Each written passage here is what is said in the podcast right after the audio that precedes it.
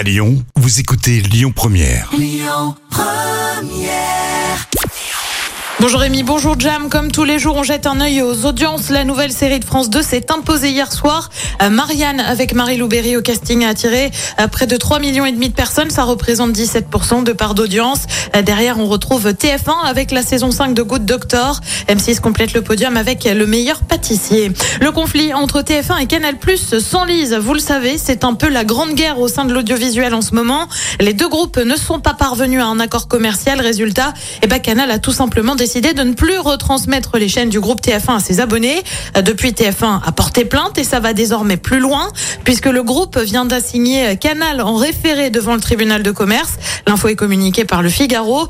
Le but, c'est d'obtenir le rétablissement de ces chaînes sur le service TNT Sat, euh, notamment pour que les personnes en zone blanche aient accès aux chaînes. Ça concerne tout de même 2 millions de Français.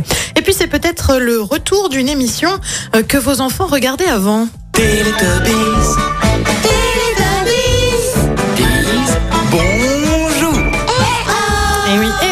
Les Teletubbies pourraient bien être de retour. C'est sur Netflix que ça se passe.